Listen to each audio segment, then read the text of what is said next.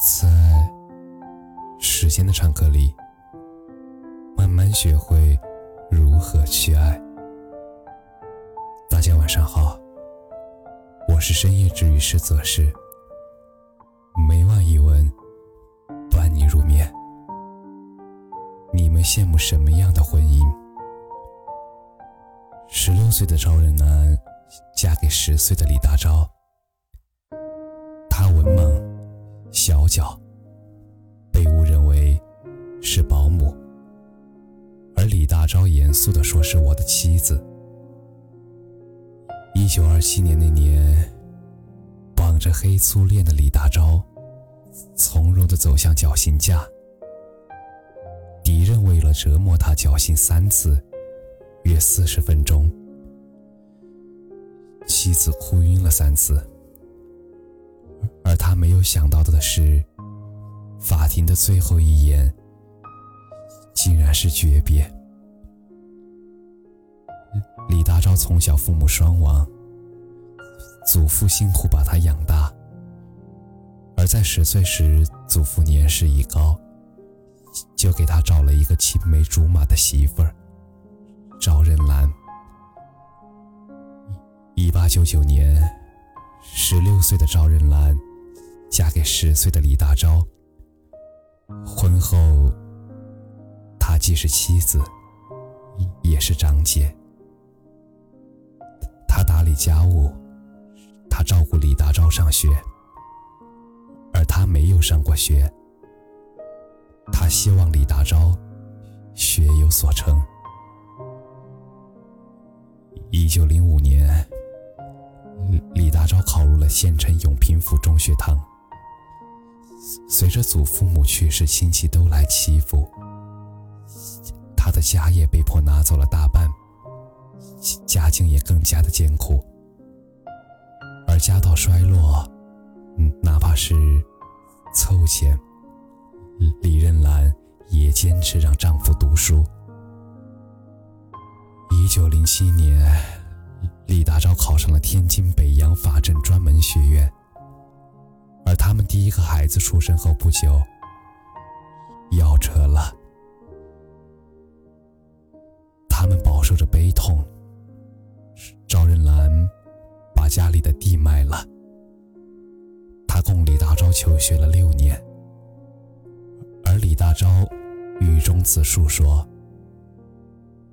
朝在校，四夜六年，军系自费。”学费所需，皆赖内人辛苦经营，典当挪借，使得勉强足业。而后来呀，他们又有了一双儿女，于是赵仁兰更加卖力的撑起了这个家。一九一三年毕业后的李大钊给妻子说。想去日本留学，而赵仁兰二话不说，只问需要多少钱。而那一刻，李大钊眼眶通红。他知道妻子善解人意，嫁给他没有过过一天的好日子，而这些，李大钊都记在心里。李大钊走的那年。家里又添了一个儿子，而赵仁兰在家辛苦抚养三个孩子，但小儿子因天花去世，他悲愤不已。李大钊一走三年，回国之后为理想到处奔波，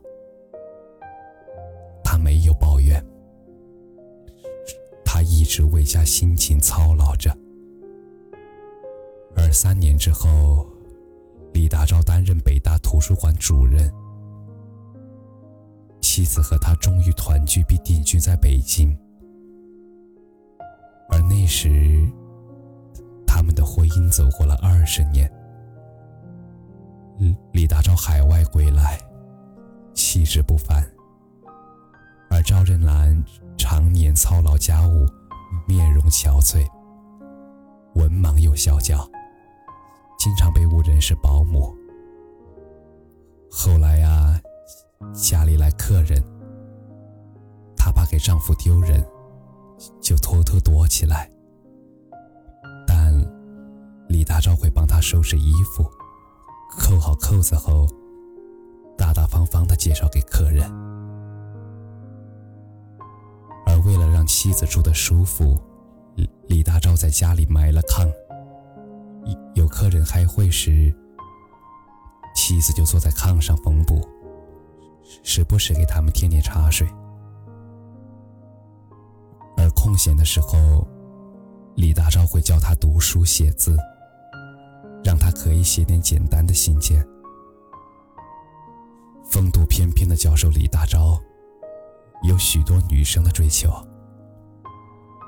但是他都不为所动，因为他把心里最柔情的地方留给了妻子一个人。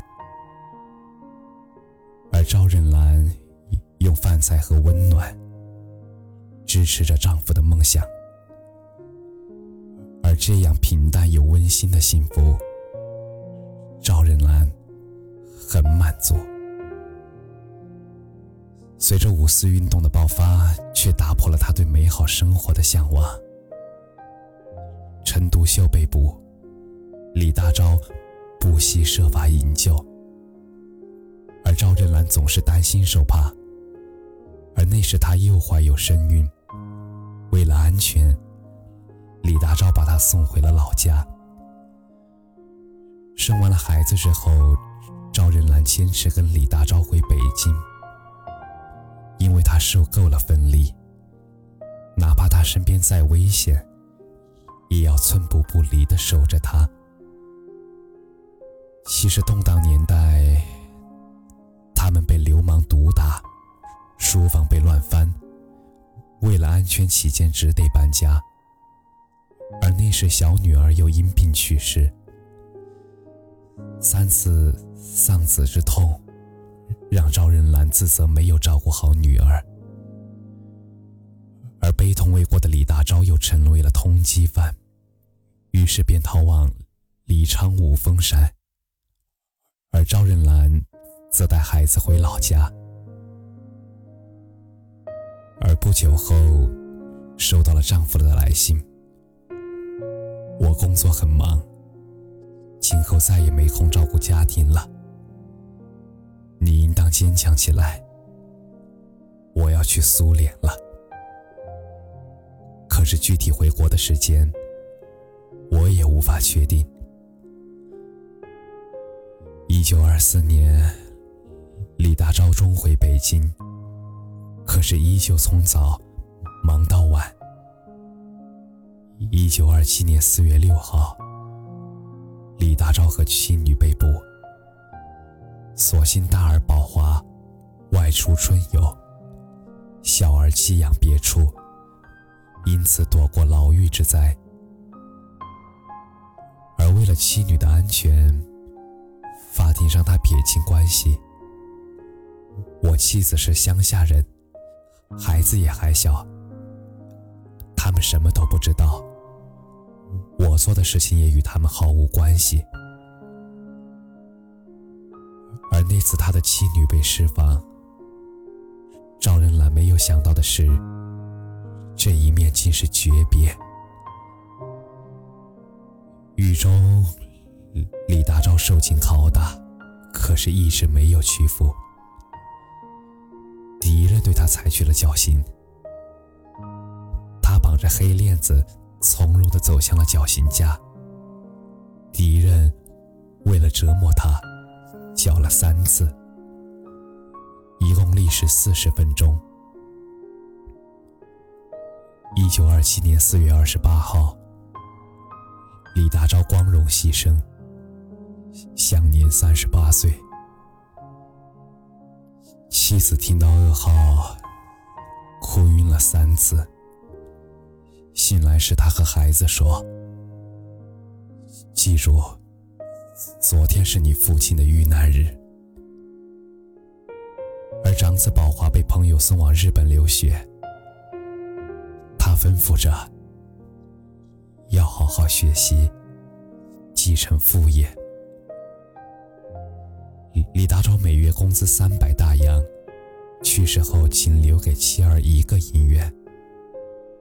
有人帮忙凑钱买棺材，因为无力去帮扶他们，只好先放到寺庙。而李大钊走后，他的身体越来越差。为了孩子，他拖着弱肉的身体回了老家。在北大的救济下艰难的生活，而每一天，他都盼望着革命的成功，可以安葬丈夫。或许是知道自己的时日不多了，就给李大钊的好友蒋梦麟写信，希望他可以出面操办李大钊的丧事。一九三三年。李大钊牺牲六年后，终于被安放在了香山东路的万安公墓。心愿已了，一个月之后，赵仁兰撒手人寰。而临终前，他唯一的愿望就是陪在他的身边。李大钊是大学教授，收入颇丰。足以闲适精致的生活，可是他偏偏过得穷困潦倒，因为他有以家国为重任的赤产雄心，他有舍弃小我为大我的牺牲精神，而这种为革命事业抛头颅洒热血的先辈，永远值得后辈敬仰。而赵任兰也有着伟大而奉献的一生。她对丈夫无条件的支持和拥护，是她心无旁骛的投身革命事业的动力，更是她心中温暖的港湾。若是没有他，就没有革命烈士李大钊。